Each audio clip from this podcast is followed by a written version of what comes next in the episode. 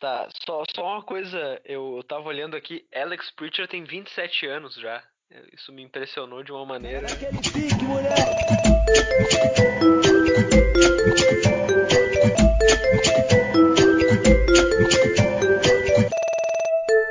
E aí, meus queridos ouvintes do Galo de Cast, estamos aqui no nono episódio do nosso querido podcast. É, e hoje, no dia da gravação, dia 30 do 6, fazendo cinco anos que Paulinho foi embora do Tottenham.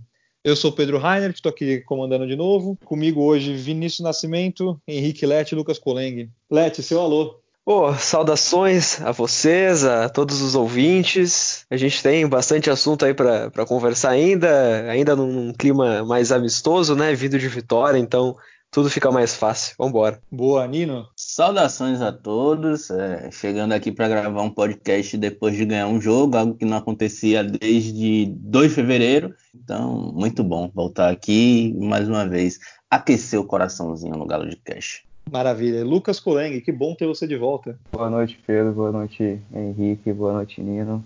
Ah, cara, satisfação sempre participar dos podcasts, né? E fica de lição aí para minha vida que Tottenham e minha vida profissional são inversamente proporcionais. Bom, hoje temos muita pergunta para responder e umas pautas muito legais, muitas polêmicas durante a semana. Para começar, acho que é bom a gente falar de finanças. É, tivemos um texto aí do Matheus Pera, estreando o espacinho dele no, no, Galo de Calça, com um texto explicando o rumo do dinheiro no Tottenham, né? o que está acontecendo com o dinheiro no Tottenham nos últimos anos, desde basicamente de 2001, que foi quando o Tottenham foi comprado pela ENIC, foi um assunto muito polêmico por causa das movimentações de dinheiro que o Tottenham fez durante a pandemia, né? Muitas foram, muitos movimentos do Livre foram alvo de crítica por estar tá cortando verba de, de salários dos funcionários, não estar tá cortando os jogadores, eles mudaram de ideia, enfim, muita coisa aconteceu. E o texto está elucidando muito bem o que está acontecendo no, nos bastidores, né? Que não tem nenhum ponto sem nó acontecendo. Nino, você deu uma lida? Li, é, bem a cara de Matheus Pereira, ele começar já gerando tanto rebuliço e, enfim, tanto burburinho, porque o texto realmente rendeu bastante. É um texto muito bom, aconselho que leiam, porque, acima de tudo, é um texto explicativo, um texto que mostra. É o podcast vai sair e vai, já vai estar tá no ar um texto que eu escrevi em cima do que Matheus Pereira escreveu. Então o texto mostra que, assim, para o Tottenham estar onde está já é uma ousadia gigante e que não adianta ficar esperneando para entrar numa briga por Werner ou por Ziyech ou por quem quer que seja ou dizendo que quem, enfim, ficar dizendo aí um monte de coisa para quem consegue contemporizar as coisas no clube, mesmo discordando com muito movimento, muitos dos movimentos do Daniel Levy, principalmente no que diz respeito à gestão de elenco é um texto que explica muito bem quem dá um passo atrás na hora de bater. A gente bate, a gente brinca, porque de fato tem coisas do Tottenham que são irritantes é, nas movimentações de janela de transferências. É muito complicado, é, é, uma equação que um time que não tem um mecenas, um time que não é um, um, brinquedinho de soft power, nem nada disso, tem que se virar sabe? Tem que se virar, tem que segurar as pontas, tem que segurar as finanças. Leiam o texto que vocês vão entender direitinho. É, eu até acho que a, a, a, grande questão, né, dentro desse texto, e se a gente vai, vai tirar ele assim e, e ver o suco dele, é, eu acho que é justamente a, questão assim, o Tottenham ele, ele é um time que, que é grande, que está lutando para ser ainda maior, construindo estádio e tudo mais, mas que não tem o, o mesmo poder de outros times que as, a gente é, se espelha e às vezes se coloca no mesmo balaio. Por exemplo, o Big Six da Inglaterra, né? a gente não está no, no mesmo patamar é, financeiro e, e de, a gente não pode sair gastando como é, boa parte dos outros times podem. E eu acho que o texto ele elucida bem isso e deixa bem claro, bem ilustrado o, o que nos transforma é, nesse time que, que é ambicioso, que com certeza em pouco tempo e com os investimentos que tem feito vai chegar num patamar parecido com um desses times, mas que os resultados é, dentro e fora de campo eles vêm aos poucos. Né? Não vai ser com, com, uma grande gastança que, que isso vai chegar dentro de campo. E também o, o, time não vai simplesmente sair ganhando tudo dentro de campo porque é bem gerido fora. Eu acho que é uma, uma série de acontecimentos que eu, eu sinto que estão próximos de, de acontecer, mas que é, não adianta a gente ter pressa e, e tudo mais, porque o que está sendo feito ali é, é condizente e eu acho que ah, os frutos eles podem ser bem positivos se, se nada muito fora for, for feito. É, vocês falaram tudo, né? Eu não, eu não tenho nada do, do, que acrescentar em relação ao que foi pontuado aqui e no texto do Mateus. E tá muito claro lá, né? Não entende quem não quer, ou não entende quem tem dificuldade para interpretar questões é, exatas lá. São dados, são números. Os números ali não mentem, né? Não está sendo usado para ludibriar ninguém. O, o Matheus fez um levantamento exatamente, ou 99% fiel do, do, que foi gasto em construção de estádio, do que a, a, engenharia financeira que teve que ser feita nesse momento da pandemia. Então, assim, o Tottenham sempre foi um clube financeiramente equilibrado a partir de que Daniel Levy e Joe Lewis assumiram o clube e os detalhes estão todos lá no texto. É bom convidar o ouvinte para ler o texto mesmo, como como vocês fizeram, porque eu não, não saberia nem, nem replicar o que o, que o Pera fez tão bem lá. Não, maravilha. É, o problema, né, é que quando a gente fala de dinheiro, todo mundo já pensa direto em contratação. E acho que esse está sendo o X da questão ultimamente aí com, com o Tottenham, com, com toda a imprensa inteira, né? E aí, duas das perguntas que a gente ia deixar para o final, eu já queria aproveitar e adiantar aqui para vocês, porque está falando justamente disso. Uma das perguntas aqui é do Patrick. Não é nem uma pergunta, na verdade, acho que é só mais para a gente pontuar aqui. Transferências pé no chão que podem melhorar nosso time principal.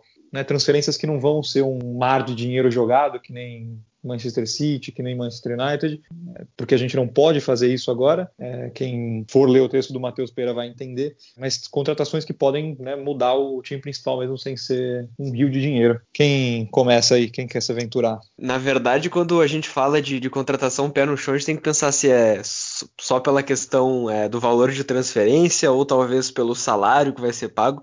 E eu acho que em termos de salário, tá bem claro que o Tottenham não vai oferecer muito para ninguém. Né? Essa tem sido a política há muito tempo, até no texto que a gente discutia antes, isso é pontuado. O time é um dos que menos gasta com salários né, dentre, dentre os grandes na, na Premier League, na Europa. Então, é, se a gente vai pensar em, em, transferências que talvez seriam de graça, mas se vai ter que compensar no salário, aí eu já não acho que seria uma transferência pé no chão. Então, é, o que eu vejo hoje é, de mais viável e de pé no chão, até acho que eu já vou te furar, Pedro, trazer a, a outra pergunta que seria abordada, que é do, do amigo Bruno Bezerra a respeito, é, do, do, que ele é o membro do, do Saints Brasil, né? que é a respeito do Royber. E ele é uma transferência que eu considero pé no chão, porque vai haver um preço, não vai ser uma transferência gratuita, então eu acho que o salário dele hoje no, no Southampton não é extremamente alto, então tranquilamente ele entra na folha do Tottenham e ao mesmo tempo é um cara que ele tá na Premier League, ele já tem, tem melhorado a cada temporada. E eu acho que seria uma transferência dessas de, é, de se, se entender é, pela questão financeira e também pela questão resultado dentro de campo. Né? A gente precisa bastante de um volante que, que saiba marcar e que talvez tenha isso como, como suas principais características, né? Que é o que o Royber tem mostrado nessa temporada pelo Southampton. Eu acho bem interessante, né? E pensando assim, é, é quase que uma oportunidade de mercado, porque pesquisando um pouco, eu achei aqui que o Roy Vieg, quando ele assinou o contrato com o Saints, ele, ele assinou um contrato de 5 anos, então foi em 16, 17, ele teria só mais um ano de contrato depois dessa temporada. Se um jogador tem só um ano de contrato, isso acaba pesando na hora da negociação para o valor não ser tão alto. Né? E lógico que na, na questão da pandemia a gente sabe que algumas transferências terão que ser de valor mais baixo mesmo, senão o jogador vai acabar ficando lá no clube. E tem clube que precisa vender. O Southampton é um clube que sempre vendeu seus jogadores. É um clube até que prepara jogadores para outros times da Premier League. Acho que a gente tem que pesar também uma coisa. Todo esse rebuliço, essa agonia, esse, enfim, esse desespero é pelo seguinte: porque o Tottenham não fortuitamente não chegou e ganhou uma FA Cup ano passado, ou enfim, não deu uma de Leicester, ganhou uma Premier League fortuita, enfim. Se isso acontecesse, esse fogo estava todo baixo. Primeiro ponto. Segundo, o elenco do Tottenham não é ruim. Nessa janela a gente gastou bastante, é bom lembrar. Com 62 milhões em Dombele, mais 55 em Lo Celso, mais 30 em Cessenhon, mais 33 em Berguai. Olha o dinheiro subindo, olha o dinheiro subindo. O clube gastou dinheiro. O problema do Tottenham é que ele não deu a sorte de ganhar alguma coisa. Se ganha a Champions League no ano passado, as coisas estavam mais arrefecidas com esse, esse ímpeto de ter que ir para o mercado, de ter que gastar o time está competindo, está competindo muito bem, inclusive estava competindo bem com peças muito mais baratas, com jogadores formados na base, é o caso de Kane, o principal jogador do time, com algumas contratações que foram caras no momento, mas não foram nada de absurdo no contexto do futebol, algumas contratações de oportunidade, Lucas Moura, Rie, enfim,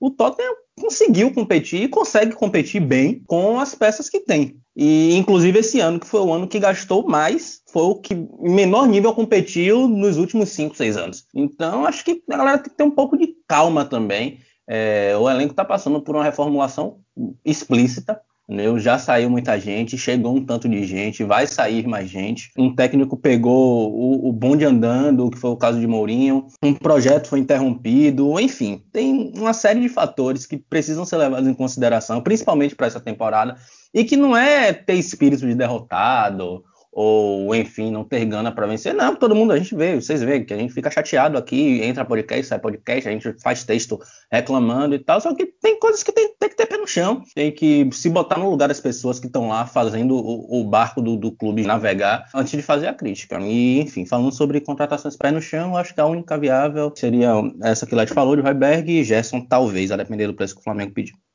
Falando em transferência pé no chão, a gente, né, óbvio que a gente não teve nenhuma contratação, acho, além do, do normal. Se for considerar o, o valor do Indombele, já foi um preço bem justo porque ele, que a gente imaginava que ele viria oferecer. Mas naquela, com aquela grana do Bale, a gente fez aquelas contratações todas, etc. Todas aquelas contratações da época do Bale foram contratações, em teoria, com o pé no chão. E tá certo que nenhuma delas deu muito certo, com exceção do Eriksen e do Lamela com o asterisco mas foi com aquele time, logo um pouco depois, né, que a gente teve a nossa maior chance de ganhar um título na, na era do Pochettino né? Se for ver, tirando a Champions League, né? Óbvio, porque na final da Champions League já era um time que, que não tinha mais uma identidade, né? Um time que já estava perdendo aquela aura do time de 2017, enfim. Se for considerar isso, a, a, aquela final da Capital One Cup contra o Chelsea foi a nossa maior chance de título. E, e foi com um time cheio de transferências pé no chão que não renderam nem metade do que era esperado, mas que fizeram a gente chegar lá. Então, às vezes realmente não é gastar muito. E só para finalizar essa questão do, do né? Ele até já tá com, com o pé fora lá do, do. Mary's Stadium, porque ele era o capitão do time, já não é mais. Ele já, já não quis renovar o contrato, que foi uma sinalização clara de que ele tava com a cabeça fora do time e, e ele não tem sido escalado como, como titular como ele vinha sendo. Então, de fato, parece que ele tá, tá perto de sair e o Tottenham é o destino mais provável.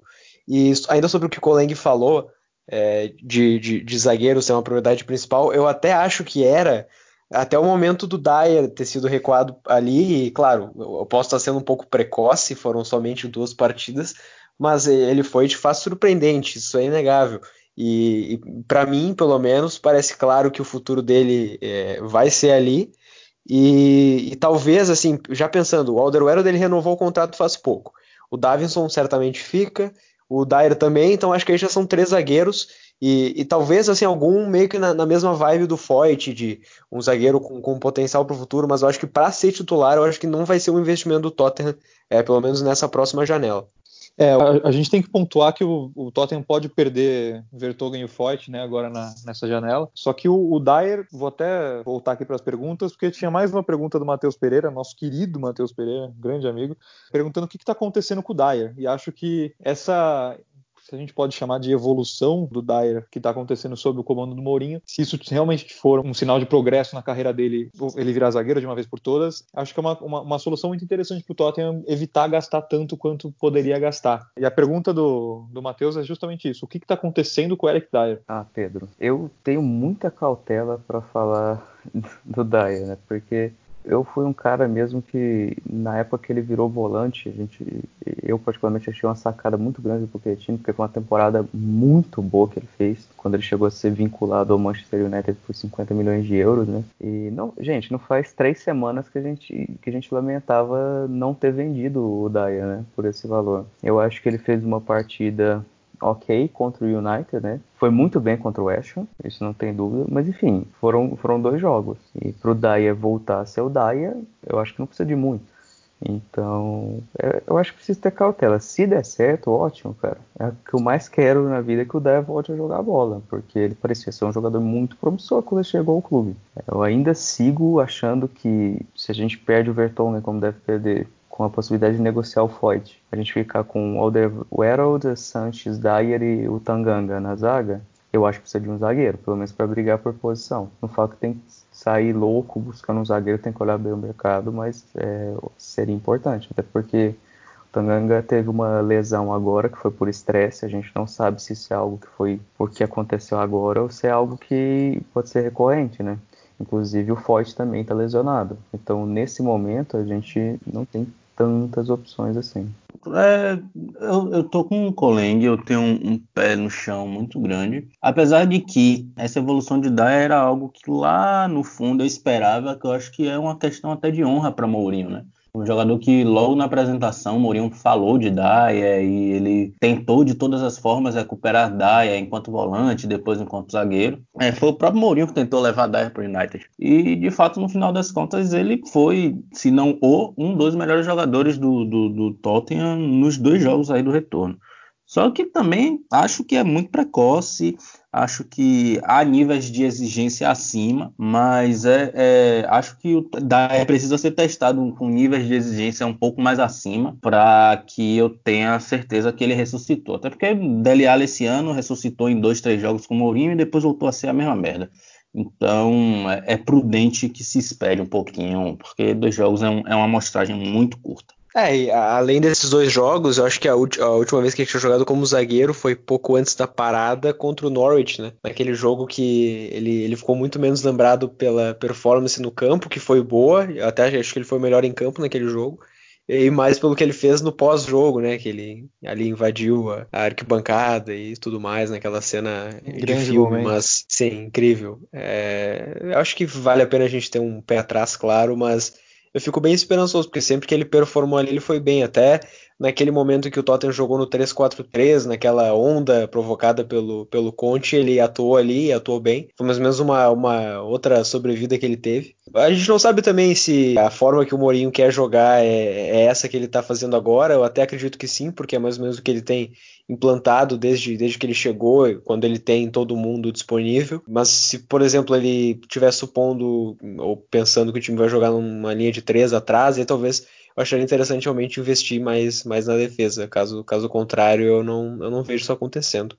É, o problema é que a gente não vai ter mais ninguém para planejar contratar agora na quinta-feira contra o Sheffield, né? Mais um duelo direto ali pela vaga na Champions League. O Sheffield vinha muito bem antes da parada, depois acumulou um empate em 0 a 0 com o Aston Villa, duas derrotas por 3 a 0. Então é um adversário que vem mal, mas ainda assim tá lá no páreo com a gente. E vai ser um jogo duro de qualquer forma. Provavelmente vão voltar aí com Dyer e Sanches, como, como temos ido aos jogos. Leti, qual que é o seu palpite aí pro jogo? Cara, esse jogo é extremamente importante, né? E eu, eu acho que entre, entre as partidas que a gente vai ter, é, esse, esse é um duelo direto, claro, por times que estão brigando ali, por, ali em cima. Mas o Sheffield vem, vem muito mal, o Tottenham teve um, um início que até foi, foi aceitável. E o problema para mim é que Wolverhampton e United têm, têm vindo bem, né? E esses dois times já conseguiram, é, já estão com 52 pontos, Tottenham com 45. Então, se não tiver uma vitória, é, eu, eu, acredito que a gente já vai estar tá meio que saindo da disputa pela, pelas competições europeias, porque tá, Tottenham pode perder esse jogo e depois ter uma reação monstro e tudo mais, mas eu acho que esse jogo que vai determinar se, se o time ele tá com gás o suficiente para chegar e, e, jogar bem, né, contra um time que vinha competindo bem, que a gente sabe que teve esse início bastante ruim e também, além dessas duas derrotas é, por 3 a 0 perdeu para o Arsenal, né, na, nas quartas de final da FA Cup, e o Arsenal também é outro time que não, não vinha extremamente bem, né, então é, eu acho que é, é um jogo para o Tottenham mostrar, ó, a gente tá bem, a gente pode muito bem brigar por uma vaga é, nas competições europeias e, e esse jogo é, é determinante. E, não só isso, acho que pegando a performance contra o West Ham, que, claro, o West Ham tá muito mal, mas ele é um time que ele, ele deixou o Tottenham ter a bola. E em muitos momentos que o Tottenham teve a bola, ele soube produzir, e isso era algo que, que vinha faltando. E essa organização que o time tem mostrado no ataque, quando o Mourinho tem todo mundo disponível e consegue fazer o time jogar naquele jeito com o Davis ficando, com o Rei atacando de um lado e o som do outro, é, ali com Dele Alli e Lucas e Kane se alternando na frente. Isso funcionou em, em, diversos momentos, né? Acho que coincidentemente os dois jogos contra o West Ham foram os melhores que o Tottenham desempenhou esse, esse papel e o Tottenham provavelmente vai ter muito a bola contra o, contra o Sheffield. E eu acho que é, é, determinante que o time tenha essa, essa mesma impetuosidade que teve contra o West Ham, mas no ataque ele seja mais letal. Então, se o Tottenham é, tiver uma, uma produção ofensiva parecida um volume ofensivo parecido com o que teve contra o West Ham, eu acho que a vitória é bem provável. E, como eu disse, ela é determinante para mostrar se o time vai brigar ali ou se vai só cumprir tabela e, e experimentar algumas ideias ali táticas e de jogadores mesmo é, para a próxima temporada, porque se, se não vencer vai ficar, vai ficar difícil. Sim, pela fase do Sheffield, é impensável que o Tottenham tropece esse jogo. Lógico que pode acontecer, porque é o Tottenham, enfim, a equipe é irregular, mas pensando no, no bom primeiro tempo que fez contra o United e no bom jogo que fez contra o West Ham, né? Querendo ou não, o Tottenham fez três gols naquele jogo. Um foi anulado e teve pelo menos duas chances bem claras de, de, de fazer mais gols. E parece que a magia do, do Chris Wilder acabou, né? O Sheffield era uma equipe que vinha num ritmo muito forte pré-pandemia e parece que essa pausa quebrou demais o ritmo deles. Eles não conseguiram se encaixar. Foram três derrotas em quatro jogos, contando a eliminação da FA Cup para o Arsenal. E eu acredito que o Tottenham tem todas as condições de buscar o resultado mesmo jogando no Bramall Lane. É, não vai ser um jogo fácil, porque o Sheffield vai se fechar muito, mas a partir do momento que o Tottenham conseguir um gol, as coisas tendem a se abrir, porque tem sido assim o, o, os roteiros dos jogos do Sheffield, né?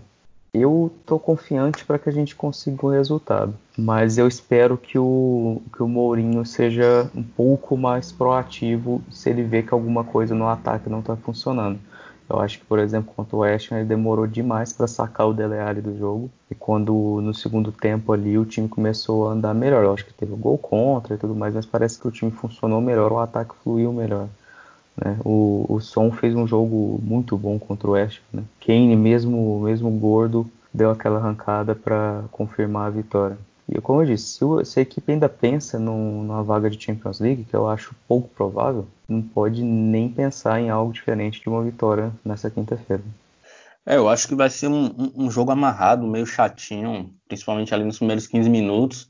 Eu não sei se vocês têm a mesma impressão, mas o começo da articulação, o, o Tottenham só consegue engrenar quando o Lo Celso destrava as pernas dele e consegue ser mais participativo dentro do jogo. E é uma coisa que me preocupa muito também, que o Tottenham tem uma dependência muito grande do Lo Celso para poder criar jogadas. O Lucas está com muita dificuldade, enfim.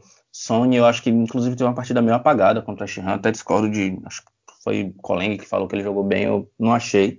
Achei ele meio pouco proativo para além do gol. E o Tottenham só consegue funcionar, só consegue se destravar quando o Lo Celso tira alguma jogada do bolso. Foi assim contra o West Ham, que ele é, deu o passe para Son e a assistência do gol contra foi um, uma cobrança de escanteio dele. Ele também criou outras jogadas para Kane, enfim. Essa dependência dele é algo que eu acho meio perigosa, porque se conseguirem anular no Lo Celso, acho que toda a, a criação do Tottenham fica comprometida. E o Sheffield, apesar de ter tomado seis gols nos últimos dois jogos, ainda tem a terceira melhor defesa da Premier League. Então, se decidirem jogar bem de novo, eu acho que o Tottenham vai enfrentar um pouco de dificuldade, porque o time tem dificuldade em, em ter a bola no pé. Eu tô um pouco confiante, só que é uma confiança meio claudicante, assim, sabe? Vai depender muito de como o jogo se desenhar, mas apesar disso, eu acho que dá para ganhar. E se não ganhar, pode dar adeus à disputa para competição europeia tem outros confrontos diretos contra a Arsenal, mas tem que ganhar amanhã para poder se manter, pelo menos na, no retrovisor dessa corrida. Bom, enquanto o Nino estava falando, eu acabei de postar mais uma foto lá no Instagram do Galo de Calça. E enquanto eu estou falando, enquanto você está me ouvindo, eu espero que você esteja entrando no Instagram do Galo de Calça para seguir a gente é, e curtir a foto que eu acabei de postar. Assim como Nasser Chadli já fez, o Tom Huddleston já fez também. Tá todo mundo curtindo as fotos, você devia curtir também.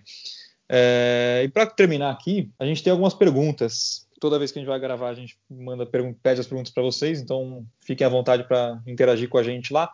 A primeira pergunta aqui que a gente vai responder nesse bate-bola é do Abelo, Abelotti. Se Mourinho ficar durante a próxima temporada, será que o time vai se adaptar ao seu estilo de jogo? Capciosa de novo. Lete, pode ir. Pois é, né? Eu, eu acho que eu até meio que já respondi a minha opinião sobre isso na, na resposta sobre a expectativa em relação ao duelo diante do Sheffield, porque o Mourinho me pareceu ter uma ideia bastante clara desde o início, mas que ele não conseguiu é, botar em prática porque ele teve problemas como a lesão do Kane, o Lo Celso se lesionando também, o Dele Alli com, com um início muito bom, mas que depois também precisou ficar fora por alguns momentos. Então, é, e o Ben, acho que principalmente pensando nessa forma que eu disse que, que o time ataca e que parece ser a preferida do Mourinho para esse momento, que é meio que uma, uma, uma, maneira da moda de atacar, né, com, ficando com uma linha de três, com os laterais segurando, tudo mais. É, o Ben Davis, a lesão do Ben Davis, ela foi crucial nisso, porque a gente viu até em alguns momentos o Mourinho tentando fazer isso com o Danny Rose, mas é um lateral muito mais de chegada. Então, e, e você não vai botar o Ryan Sessegnon no time para deixar ele como quase como um zagueiro na hora de ataque, é, no momento do ataque. Então, é, ter o Ben Davis ali tem sido bastante importante para isso, e eu acho que é mais ou menos aí é, que o Mourinho vai, vai trabalhar. Né? Os times dele, a gente sempre pensa, pô, time fechado e tudo mais, mas ele não foi assim a carreira inteira dele. Né? Teve, teve times, por exemplo, o Real Madrid dele era um time que abriu o placar, e ao invés de ele fechar o time, ele ia lá e botava o Di Maria e o, e o Higuaín no jogo e para tentar matar o jogo. Era um time que fazia muitos gols. Então, é, o, o Mourinho, ele, ele ele não é tão previsível nessa questão, tanto que ele aborda uma, uma, maneira mais posicional de atacar que não vinha sendo tão comum nos times dele, que eram mais de contra-ataque e tudo mais.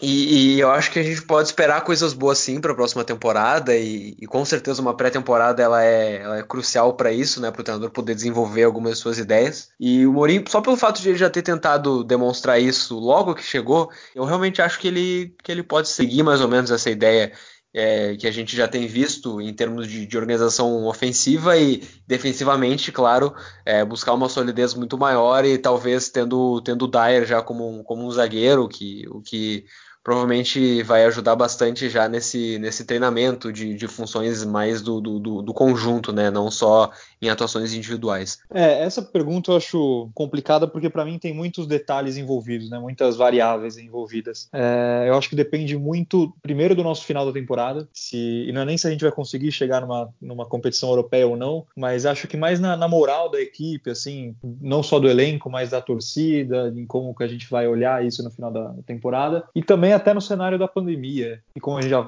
abordou no outro, no outro Gala de Cast, é um fator determinante agora para o mercado de transferências, que eu imagino que se fosse num, num contexto sem pandemia, é, o Mourinho não ficaria na temporada que vem, e, e, nesse contexto eu imagino que ele fique de qualquer forma, assim, não, não, não, não consigo ver ele sendo demitido para a gente trazer, sei lá, alguém mais novo, um Nagelsmann da vida, num contexto tão delicado quanto esse. E eu putz, eu concordo completamente com o que o Colette falou. É, a gente pauta muito esse estilo do Mourinho no, naquele Park the Buzz do Chelsea, e sendo que esse não é o, o estilo de jogo, né, não é necessariamente o, o jeito Mourinho de jogar. É, ele ficou muito marcado por isso, porque foi, foi com, com, essa, com esse jeito de jogar que ele conseguiu alguns dos maiores feitos da carreira dele, mas ele não se limitou a isso. Né? O time do Porto dele, por exemplo, é um time super ofensivo, é, o Real Madrid, como o Leite falou. Até em alguns momentos o United foi um time que uma, uma movimentação ofensiva muito mais imponente. Então, não sei, acho que é uma a perspectiva é até boa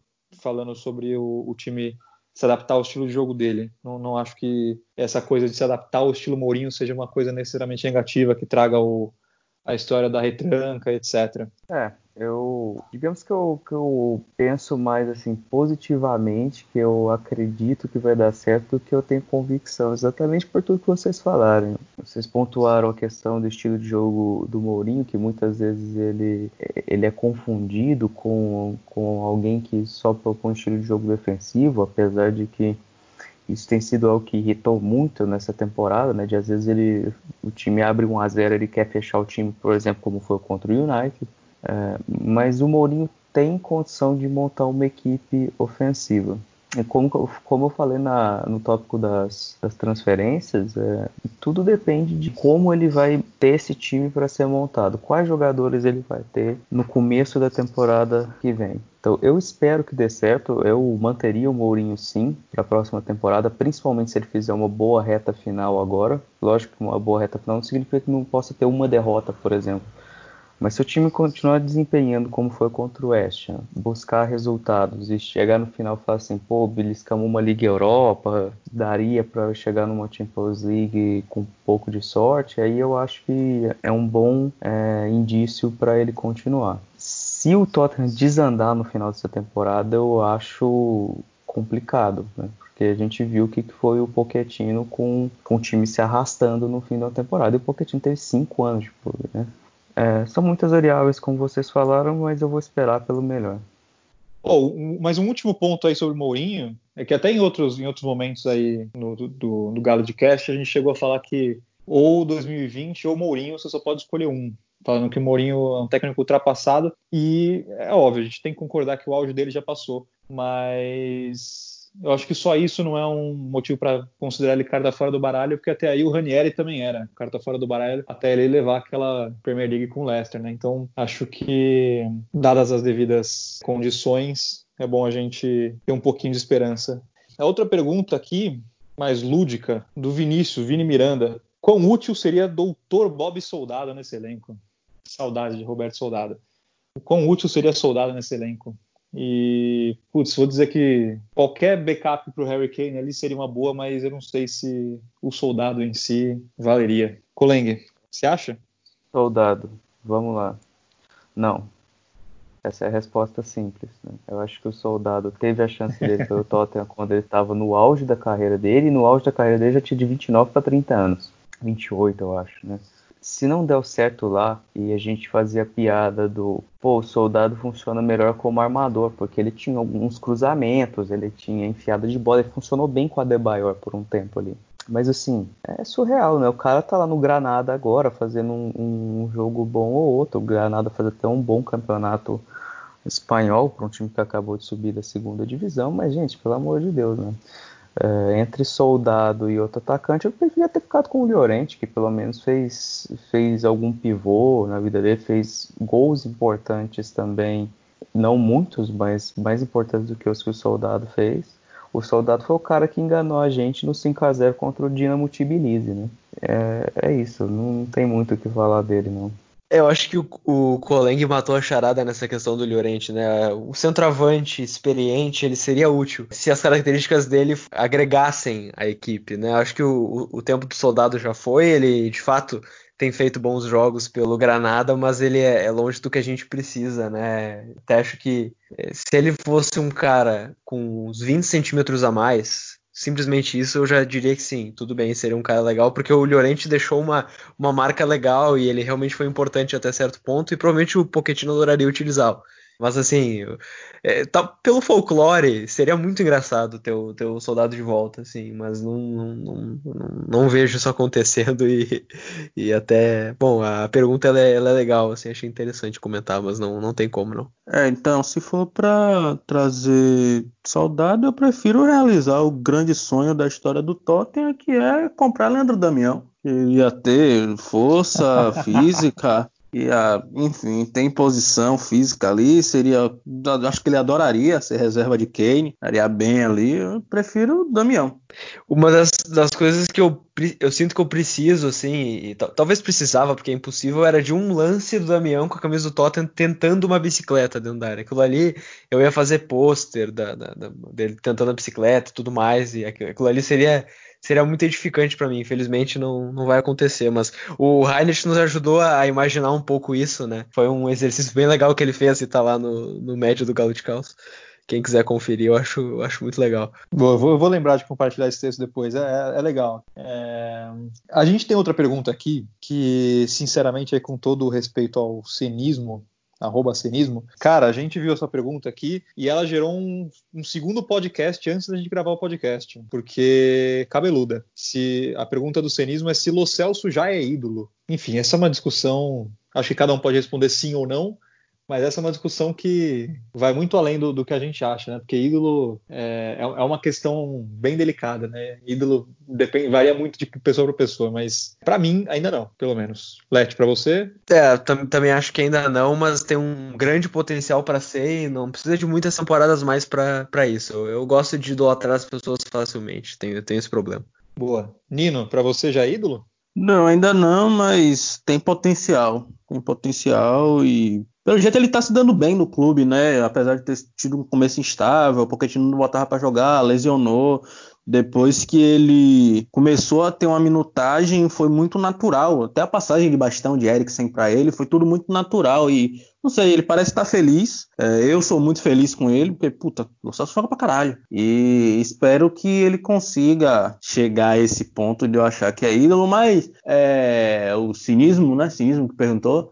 É, pode aguardar que nas nossas edições do Galo de Cast de, de, de, de pré-temporada e intertemporada é, temas assim vão ser bem mais, mais recorrentes. A gente já está devendo aí é, um podcast sobre, sobre jogos undergrounds e essa pauta do, dos ídolos vai aparecer por aqui sim, pode ter certeza. Boa. Coleng, para você, ídolo ou não? Não, acho muito cedo para falar que ele é ídolo ainda. Como todos falaram, tem um potencial para ser, principalmente, acho que isso depende é, de dois fatores, é, feitos pelo clube e longevidade. Né? Eles, isso não está necessariamente ligado um ao outro, ele pode fazer muito em pouco tempo e é, sacramentar o nome dele na história do Tottenham. Mas eu acho que essa pergunta, tá, o problema da pergunta é o verbo, né? o tempo verbal, que é o é.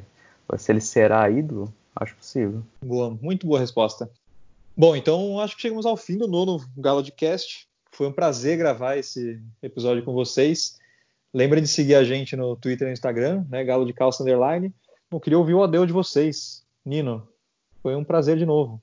Eu, eu ainda não sou PhD em Tottenham, sou, ainda aqui chegando na minha graduação, espero um dia chegar lá e sempre muito bom compartilhar um pouco com vocês. E Galo de Cast é, é um projeto que eu adoro muito e que tenha vida longa. Vamos continuar e que a gente ganhe o Sheffield e pelo menos vá para a Europa League. Beijo, galera. Maravilha. Lete, seu adeus. Valeu, um fortíssimo abraço a todos e acho que a, a expectativa fica para uma vitória né, nesse próximo jogo diante do Sheffield e que a gente possa é, chegar com, com um galo de boa e não com um galo de raiva né, depois do jogo, que eu acho que, que é fundamental para todos nós nesse momento. É, a gente está louco para inaugurar o Galo de Boa, ainda não foi possível. Coleng, muito bom estar com você de novo aqui. Seu adeus. Obrigado, pessoal. É, torcer para que o Tottenham faça uma boa atuação e ganhe do Sheffield na quinta-feira. E é isso, acho que é sempre bom participar dessas conversas com vocês.